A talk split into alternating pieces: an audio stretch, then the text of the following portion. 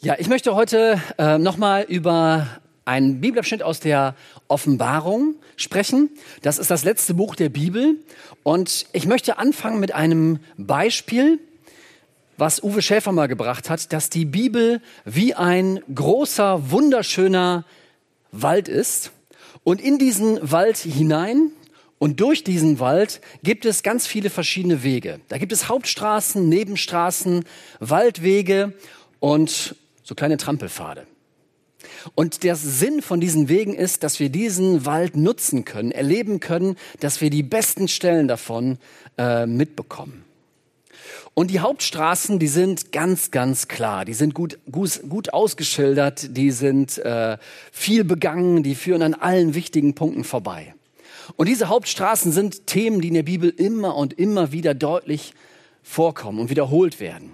Die zehn Gebote beispielsweise. Oder die Worte von Jesus wie die Bergpredigt. Oder wo Jesus gefragt wird von seinen Leuten, wie sollen wir eigentlich beten? Und dann gibt er ihnen so dieses Muster, Beispielgebet, bekannt als das Vaterunser. Das sind solche Hauptstraßen.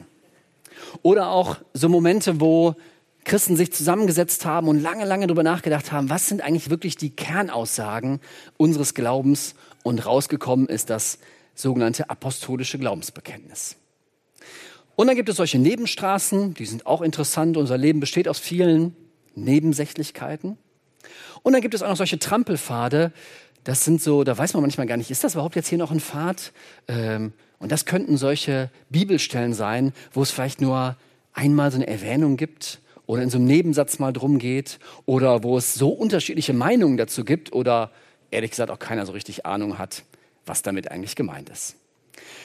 Und ehrlicherweise ist in diesem letzten Buch der Bibel, der Offenbarung, gibt es einige von diesen Trampelpfad-Bibelstellen, wo es nur in diesem Buch mal eine Erwähnung dazu gibt. Und das ist mal auch total schön, auch mal diese Nebenstraßen, auch mal diese Trampelpfade mal so abzugehen und auch mal so Theorien aufzustellen, was damit vielleicht gemeint sein könnte. Das Problem ist, wenn man nur noch auf diesen Trampelpfaden unterwegs ist, dann verläuft man sich meistens irgendwann.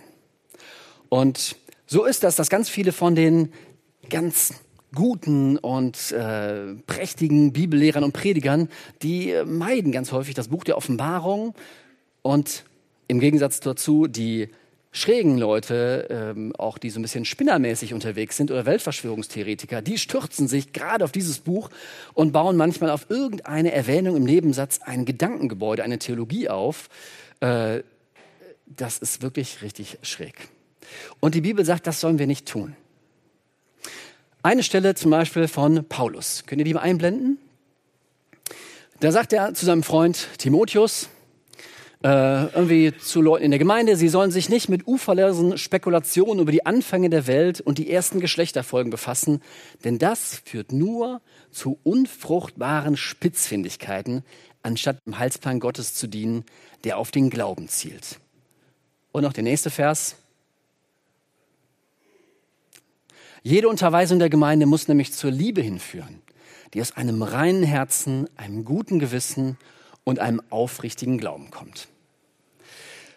Genauso wie es für das Ende der Welt oder für die ferne Zukunft große Spekulationen gibt, gibt es die auch für die Anfänge der Welt. Ah, was ist zwischen dem ersten und dem zweiten Bibelvers passiert? Und in, äh, wie war das? Wo haben die Söhne von Adam und Eva ihre Frauen eigentlich her? Und äh, wie ist das eigentlich ganz genau? Ich habe da auch Theorien dazu und das macht auch manchmal Spaß. Aber wenn es wirklich in der Gemeinde darum noch geht, dann ist es ganz großer Quatsch. Und dann verlaufen wir uns irgendwo und wird es wirklich spinnermäßig. Und das Tragische ist, dass das immer mal wieder passiert. Und das passiert sogar richtig guten Leuten, prächtigen Leuten. Ein Beispiel, Chuck Smith ist ein Top-Typ würde unser Thekenmitarbeiter vielleicht sagen. Äh, Chuck Smith äh, hängt mit den Calvary Chapel äh, Kirchen zusammen, gilt als deren Gründer. Die Calvary Chapel Gemeinden gibt es auch mit in Deutschland. Und er ist einer, der mitten in dieser Jesus-Hippie-Erweckungsbewegung der 1970er Jahre mittendrin war. Dort sind Zehntausende über Zehntausende Hippies plötzlich Jesus-Nachfolger geworden.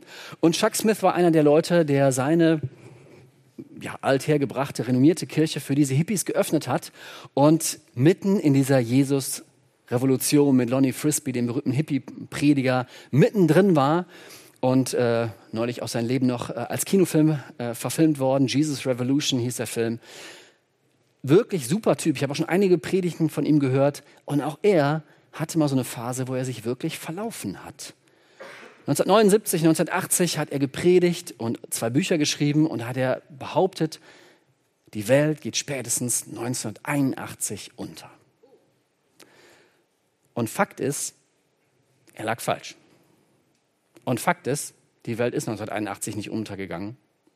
Und Fakt ist, dass das viele Leute abgefuckt hat. Viele Leute waren echt irgendwie enttäuscht. Ja, wenn er sich jetzt da geirrt hat, wo hat er sich denn noch überall geirrt? Und er hat das so behauptet und ich habe daran geglaubt und jetzt habe ich meinen, ich habe an was Falsches geglaubt. Ich bin enttäuscht. Ähm, ja, man kann sich da echt verlaufen. Und deswegen glaub nicht jedem, der irgendwie im Internet irgendwas über die Offenbarung sagt. Glaub nicht jedem, der mit der Bildzeitung oder der Tagesschau die Offenbarung auslegt. Ähm, ja, denn ganz vieles von Romanen und Filmen und äh, auch Predigten, gerade zu dem Thema, die führen manchmal dazu, dass man wirklich richtig missmutig wird und denkt, oh, es wird alles nur noch schwarz und grau und schlimm und immer hoffnungsloser und trist. Und wenn das das Ziel ist von einer Offenbarungspredigt, dann bezweifle ich ein bisschen, ob das denn wirklich der Sinn ist. Denn der Sinn des Buches scheint ein anderer zu sein.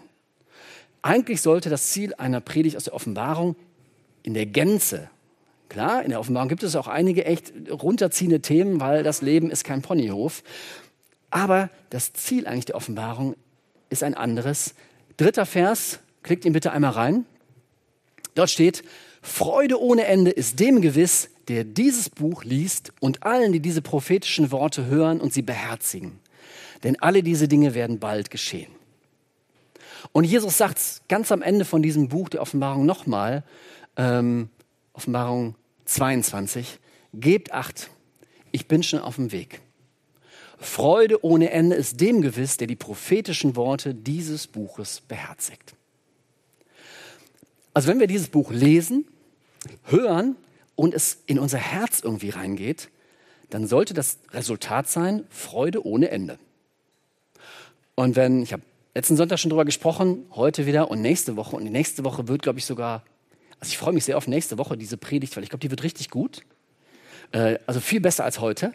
Ähm, also die wird richtig, richtig gut, kommt nächste Woche. Aber ich glaube, das Ziel sollte sein, wenn das in unser Herz fällt, und wenn das Resultat wäre, Freude ohne Ende, ich glaube, dann wären wir dem biblischen Ziel dieses Buches viel näher, als wenn wir ja so den totalen Missmut hätten. Und vielleicht könnte das auch ein Gradmesser sein für eine gute Auslegung oder eine schlechte. Naja, Fakt ist auf jeden Fall, hey, lass uns nicht nur auf den Trampelfaden uns aufhalten, sondern auch auf den Hauptstraßen, an den Dingen immer wieder zurückkehren. Und bei ganz vielen dieser Verse, die auch eigentlich so keiner so richtig versteht. Da habe ich auch Meinungen zu und könnt euch auch gute Empfehlungen geben und auch negative Empfehlungen geben. Ähm, da werden wir vielleicht auch mal ab und zu was drüber sagen. Keine Ahnung, wie lange ich darüber sprechen möchte. Also nicht heute, sondern insgesamt. Aber lasst uns auch auf der Hauptstraße bleiben.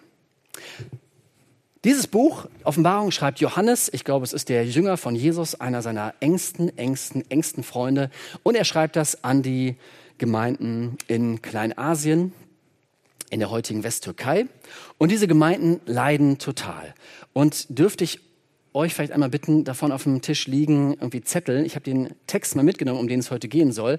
Es, ein paar Zettel sind auf Russisch und die meisten sind auf Deutsch. Wenn ihr die mal irgendwie ganz schnell, irgendwie vielleicht auch mehrere Leute, die verteilen könnten, äh, dass wir den mitlesen können und wenn ihr mögt und habt einen Kugelschreiber dabei, malt ruhig auf dem Zettel rum, unterstreicht euch was, was ihr irgendwie gut findet, äh, macht euch den Text vielleicht so ein bisschen zu eigen, dass der hinterher, also mich würde es freuen, wenn der Text, der Zettel hinterher so richtig abgearbeitet aussehen würde.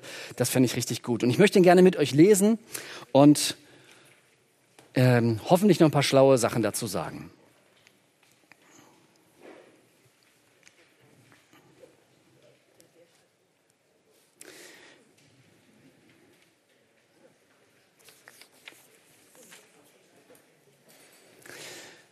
Wer den Zettel schon hat, der wird sehen, das ist äh, die Kapitel 1, Verse 4 bis 8.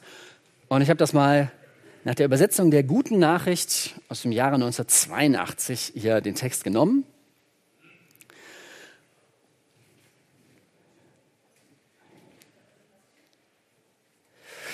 Und Johannes schreibt halt an diese sieben Gemeinden in der Westtürkei und man weiß mit absoluter Sicherheit, dass diese Leute in einer totalen Krise waren. Das waren Leute, die das gelesen haben, denen ging es gerade richtig, richtig schlecht. Aus ganz vielerlei Gründen. Ähm, und Johannes führt sie zu Beginn seines Briefes an eine dieser Hauptstraßen, an den Dingen, die so richtig, richtig klar sind. Okay, die meisten haben schon den, den Zettel. Dort steht, Johannes schreibt an die sieben Gemeinden in der Provinz Asien. Ich wünsche euch Gnade und Frieden von Gott, der ist, der war und der kommt und von den sieben Geistern vor seinem Thron. Und von Jesus Christus, dem treuen Zeugen, der als erster von allen Toten zu neuem Leben geboren wurde und über die Könige der Erde herrscht.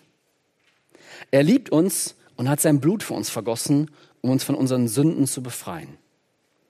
Er hat uns zu Mitherrschern in seinem Reich gemacht und zu Priestern, die Gott seinem Vater dienen dürfen. Darum gehört ihm die Ehre und die Macht für alle Zeiten. Das ist gewiss. Gebt acht, er kommt mit den Wolken. Alle werden ihn sehen, auch die, die ihn durchbohrt haben. Alle Völker der Erde werden seinetwegen jammern und klagen. Das ist ganz gewiss. Gott, der Herr, sagt, ich bin das Alpha und das Omega, der ist und der war und der kommt, der Herr der ganzen Welt. Johannes schreibt diesen Leuten, die gerade richtig in der Krise sind, teilweise um ihr Leben bangen, äh, die noch Konflikte in der Gemeinde haben, Konflikte mit anderen Leuten in der Stadt, wirklich nochmal so die Basics, was die gute Nachricht ist. Er wünscht ihnen Frieden und Gnade und ich glaube, das ist auch das, was Gott uns wünscht, was Gott dir persönlich wünscht. Ich habe am Anfang so ein bisschen darüber nachgedacht, eigentlich ist fast immer vom Plural die Rede, immer äh, dass er uns das wünscht, dass er uns liebt und gar nicht so sehr, dass er dich liebt. Und ich glaube, in der Bibel ist das ganz häufig die Richtung, er liebt uns. Er, sieht das viel mehr uns als Gruppe, als Familie. Und äh, diesen Individualitätsgedanken, der gerade so vielleicht auch etwas übersteigert ist, den gab es da irgendwie noch nicht. Und den gibt es auch im biblischen Denken nicht so in der Ausprägung, wie wir das kennen. Und trotzdem kannst du das auf dich beziehen. Gott wünscht dir Frieden und ein begnadetes Leben. Und das kannst du finden bei Gott und bei den sieben Geistern vor dem Thron Gottes und bei Jesus Christus. Ich würde gerne, weil das immer mal wieder in der Offenbarung kommt, auf die sieben Geister vor seinem Thron, gerne vielleicht später nochmal drauf zurückkommen, heute nicht. Ähm, es gibt so eine Auslegung auch, dass Leute sagen, es ist gar keine Dreieinigkeit, es ist eine Neuneinigkeit. Ja, so sieben Geister plus Jesus plus Gott den Vater halte ich auch für schräg und für nicht richtig. Ähm, es gibt einen Gott und es gibt so drei Hauptoffenbarungen als Gott der Vater, als Jesus und als Heiliger Geist. Und dort finden wir Frieden und Gnade. Und das ist das, was eigentlich jeder Mensch wirklich tief in sich braucht. Und dann steht hier, dass Jesus der ist, der uns liebt. Er liebt uns und hat sein Blut für uns vergossen, um uns von den Sünden zu befreien. Und vielleicht sagst du innerlich, oh, das kenne ich. Und ich hoffe sogar auch, dass du innerlich sagst, ja, das kenne ich. Aber es gibt so ein, oh, das kenne ich. Das begegnet ganz häufig, wer schon mal Kindergottesdienst gemacht hat. Dann gibt es irgendwie so berühmte Geschichten, wenn die erzählt werden, ah, ich kenne die Pointe. Und jemand möchte sie gerne vorwegnehmen, um zu zeigen, ah, ich kenne die Pointe. Ich weiß, was gleich noch passieren wird. Oder auch so ein gelangweiltes, oh, kenne ich schon. Aber es gibt auch ein yes, kenne ich schon. Äh, und es gibt solche Stories bei uns in der Familie. Noah auf der Achterbahn im Asterix-Park in Frankreich. Äh, das ist so eine Geschichte. Wer sie noch nicht, nicht kennt, der kann vielleicht Noah oder Felix, die dabei waren, mal ansprechen. Das ist so eine Geschichte. Immer wenn sie irgendwie in unserem Familienkreis erzählt wird, dann sind wir, ja, kenne ich. Und wir sind so froh, dass jemand dabei ist, der sie noch nicht kennt, weil wir diese Geschichte lieben und sie lieben, dass sie wieder erzählt wird. Nee, ich erzähle sie heute nicht. Aber ihr könnt ja hinterher, Noah und Felix sind beide da. Und ich hoffe, dass das so eine Geschichte ist, weil es eine gute Geschichte ist, weil es eine, die Sache ist, die Freude ohne Ende in dein Leben bringen kann, wenn du das irgendwie beherzigen kannst. Und doch muss man das immer mal wieder auch erklären, warum er sein Blut für uns vergossen hat. Stellt euch vor, folgende Geschichte. Zwei Freunde sind die besten Freunde und verbringen die ganze Schulzeit von der Grundschule bis zum Schulabschluss zusammen. Äh, und nach dem Schulabschluss verlieren sie sich so ein bisschen aus den Augen. Der eine geht in eine andere Stadt, studiert dort, studiert Jura, wird Richter. Und der andere kommt irgendwie auf die falsche Bahn, lernt die falschen Leute kennen, trifft schlechte Entscheidungen und dreht ein kriminelles Ding, wird dabei erwischt und kommt vor Gericht. Und Jahre später treffen sich die beiden besten Freunde wieder und der eine ist der Richter und der andere ist der Angeklagte. Und der Richter denkt sich, scheiße, er erkennt seinen besten Freund, den er liebt und denkt sich, Mann, ich kann ihn doch jetzt hier nicht verurteilen. Der geht in den Knast.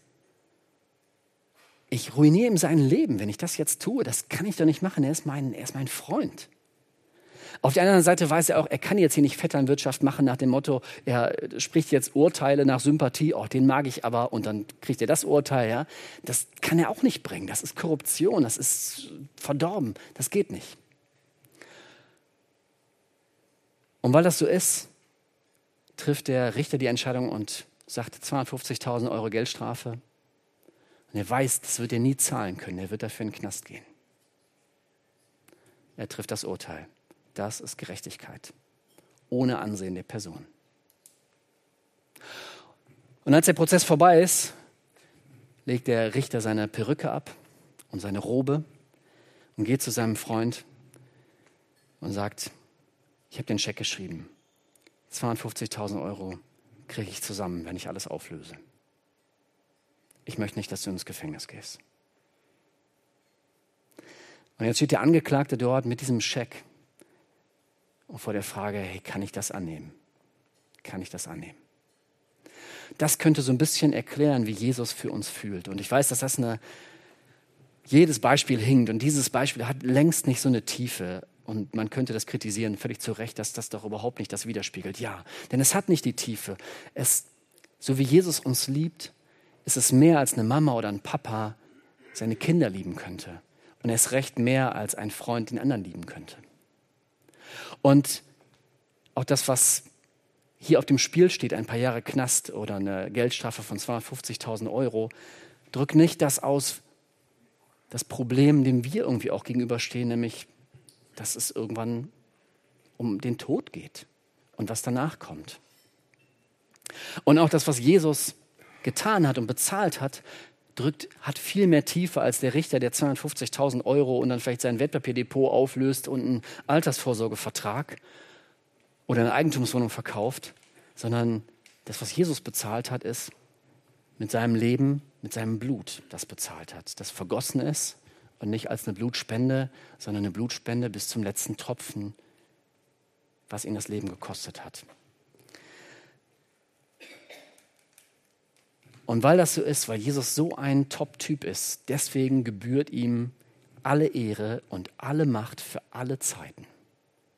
Ich habe letzten Sonntag darüber gesprochen, dass das echt so ein Riesenproblem ist, dass auf dieser Welt eigentlich keiner so wirklich alle Macht und alle, allen Reichtum und alle Ehre, äh, dass keiner würdig ist, das zu bekommen.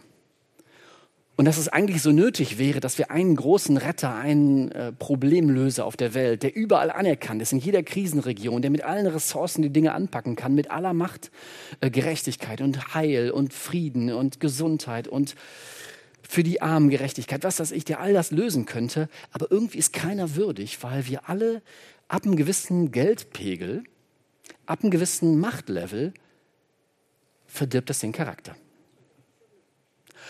bis dahin, dass Leute völlig abdrehen und zum abgrundtief Bösen werden, wenn sie zu viel Macht haben.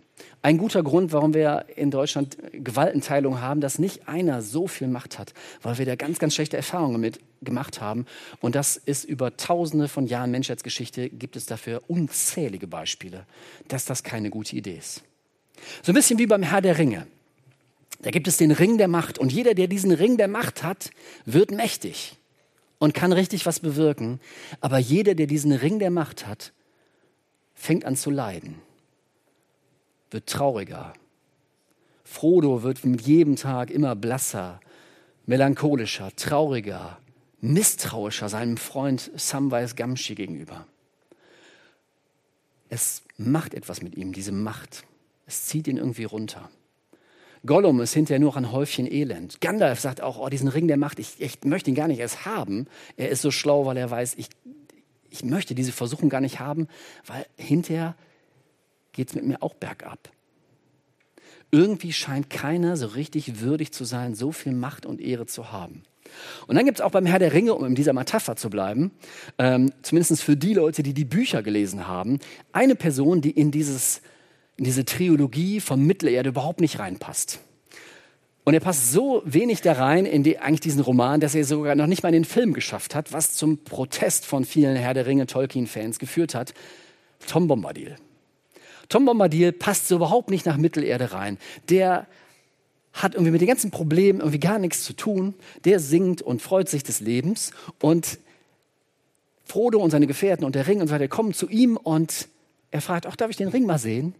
Und Frodo gibt ihm diesen Ring sogar gerne. Und er weiß gar nicht genau, warum eigentlich. Warum ihm das nichts ausmacht, ihm den Ring zu geben. Und Tom Bombadil zieht den Ring auch mal auf, probiert den mal. Und im Gegensatz zu allen anderen wird er nicht unsichtbar und ist er irgendwie immun. Ihm macht das überhaupt nichts aus. Er wird auch nicht gierig. Er will gar nicht mehr Macht haben. Er will diese, diesen Ring gar nicht. Ihm macht das nichts aus. So eine echt special Person im Herr der Ringe. Und so könnte man sagen, dass Jesus ein bisschen so ist wie Tom Bombadil. Er hat vielleicht keine. Das hinkt, okay. Sagt ihr das jetzt als Tolkien-Fans oder als, als Jesus-Fans? Okay, aber beides, okay. Ja, ich werde ja gerade kritisiert und das ist auch gut. Äh, aber Jesus gebührt alle Ehre und ihm macht das nichts aus, weil er, sein Charakter ist einwandfrei. Und er ist es wirklich wert, dass er alle Macht bekommt über deine Entscheidung, dass er allen Reichtum bekommt, dass er dein Auto bekommt, dein Wertpapierdepot, deine Eigentumswohnung, deine Carrera-Bahn, dass er allen Reichtum bekommt, dass er alle Macht bekommt über deine Entscheidung, dass er alle Anerkennung bekommt. Er ist es wirklich wert, weil er es nicht missbrauchen wird, weil er einen super Charakter hat und weil er immun ist und nicht dem Bösen erlegen hat und erliegen wird. Letzter Punkt, auf den ich heute noch hinaus möchte. Vers Nummer 8. Gott der Herr sagt, ich bin das Alpha und das Omega. Alpha ist der erste Buchstabe des griechischen Alphabets. Omega ist der letzte Buchstabe des griechischen Alphabets. Heute, wenn es auf Deutsch geschrieben wäre, hätte man A bis Z gesagt. Und äh, es ist gleichzeitig dieses Logo, was so das erste Jesus-Fix-Logo war, äh, auf meinem Rücken und ich habe diesen Pullover seit Jahrzehnten, trage ich ihn jetzt schon, habe ihn aber immer mal zwischendurch natürlich gewaschen. Und äh, in diesem Alpha Omega steht auch Offenbarung 1, Vers 8 drin. Ich bin das Alpha und das Omega. Ich bin der Erste und der Letzte. Und auch da liegt was sehr, sehr Grundsätzliches, Hauptstraßenähnliches drin. Etwas sehr, sehr Grundlegendes, etwas, wenn wir es beherzigen, was Freude ohne Ende, was ein Potenzial hat der Erste und der Letzte. Er ist der, der angefangen hat und er ist der, der am Ende sein wird. Er ist der, der mit der Gemeinde angefangen hat und selbst wenn viele irgendwie die Flinte ins Korn werfen und sagen, nee, habe ich keinen Bock mehr drauf, dann wird er noch dabei sein. Er ist der, der weitermachen wird, auch wenn wir gar nicht mehr sind. Er ist der Erste und der Letzte. Er ist der Erste morgens am Sonntagmorgen hier, in diesem Gottesdienst, und er ist der Letzte, der den Raum verlässt. Und es ist immer so, sonntags morgens nach dem Gottesdienst die Frage, äh, wer macht denn hier hinterher zu? Wer, wer ist der Letzte? Den Letzten beißen die Hunde, könnte man sagen, und der Letzte macht das Licht aus. Und das ist im Kultschock gar nicht so einfach, irgendwie dann zu gucken, oh, brennt noch irgendwo eine Kerze, sind alle Heizkörper aus, die aus sein sollen, sollen sie überhaupt aus sein, ähm, sind alle Lichter aus und ist alles aus, auch in der richtigen Reihenfolge und, und, und. Und fast alles richtig auszumachen, das gelingt irgendwie auch immer mal wieder auch nicht. Oder sind alle Türen zu und so weiter. Wirklich eine Verantwortung. Und Jesus ist der, der also der, der, der Letzte ist, ist irgendwie auch der, der die Verantwortung weiterträgt und der sie wirklich trägt. Und Jesus ist der, der Letzte. Jesus ist der, der am Anfang dabei war. Jesus ist der, der bei deiner Geburt dabei war. Sogar schon davor. Auch in der Zeit, an die wir uns gar nicht mehr erinnern, als wir noch im Bauch unserer Mama waren, glaube ich, dass er dabei war. Er ist der Anfang und er ist auch der, der am Ende dabei sein wird. Es ist so schön, dass äh, viele kommen und es ist so traurig, dass viele gehen ähm, in unserem Leben. Und doch ist er der, der am Ende dabei sein wird, der bis zum Ende dabei sein wird. Ein Alleinstellungsmerkmal, was so keiner dir anders bieten kann. Er ist der, der heute ist und der, der war und der auch noch kommen wird, um all das Gute zu Ende zu bringen, was er angefangen hat.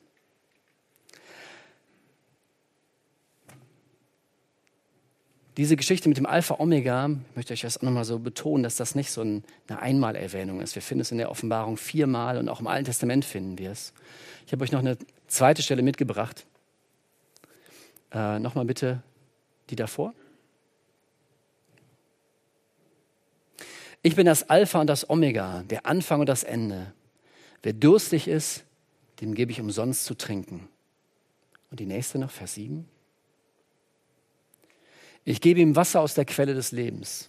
Wer den Sieg erlangt, wird dieses Geschenk von mir erhalten. Und ich werde sein Gott sein und er wird mein Sohn sein. Das ist so ganz am Ende von der Offenbarung nochmal. Ich bin der Anfang, ich bin das Ende. Wir feiern gleich noch ein Abendmahl, was irgendwie auch so das symbolisiert, dass Jesus sein Blut für uns vergossen hat, dass er seinen Körper für uns gegeben hat. Und ähm, genau, Paul und Jean, kommt ihr auch einmal noch nach vorne? Lass uns noch ein bisschen Lobpreis machen.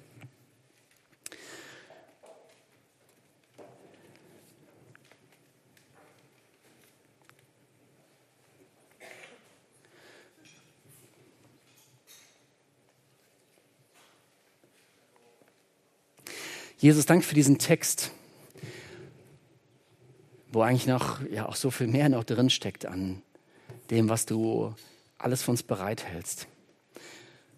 Und Vater im Himmel, ich bitte dich darum, dass das, was ich vielleicht einigermaßen richtig gesagt habe, dass das irgendwie Wirklichkeit wird, äh, dass Frieden, dass Freude ohne Ende, dass Gnade, dass Befreiung, dass Geborgenheit, dass Lebensdurst, der gestillt wird, dass all das passiert.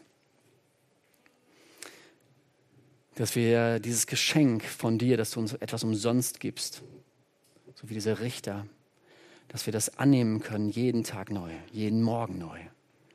Dass wir jede Sekunde wieder sagen würden, jawohl, Jesus, ich würde mich wieder neu für dich entscheiden. Du bist ein Top-Typ, Top-Mann, wie unser Thekenmitarbeiter sagen würde. Jesus, aber ich bitte ihm, dass das, dass das irgendwie auch jetzt, irgendwie, wenn wir Lobpreis machen, dass das irgendwie auch noch mehr passiert, dass dass wirklich, dass wir es beherzigen können. Dass wir es nicht nur lesen und hören, sondern dass wir es beherzigen. Das würde ich mir ganz, ganz doll wünschen.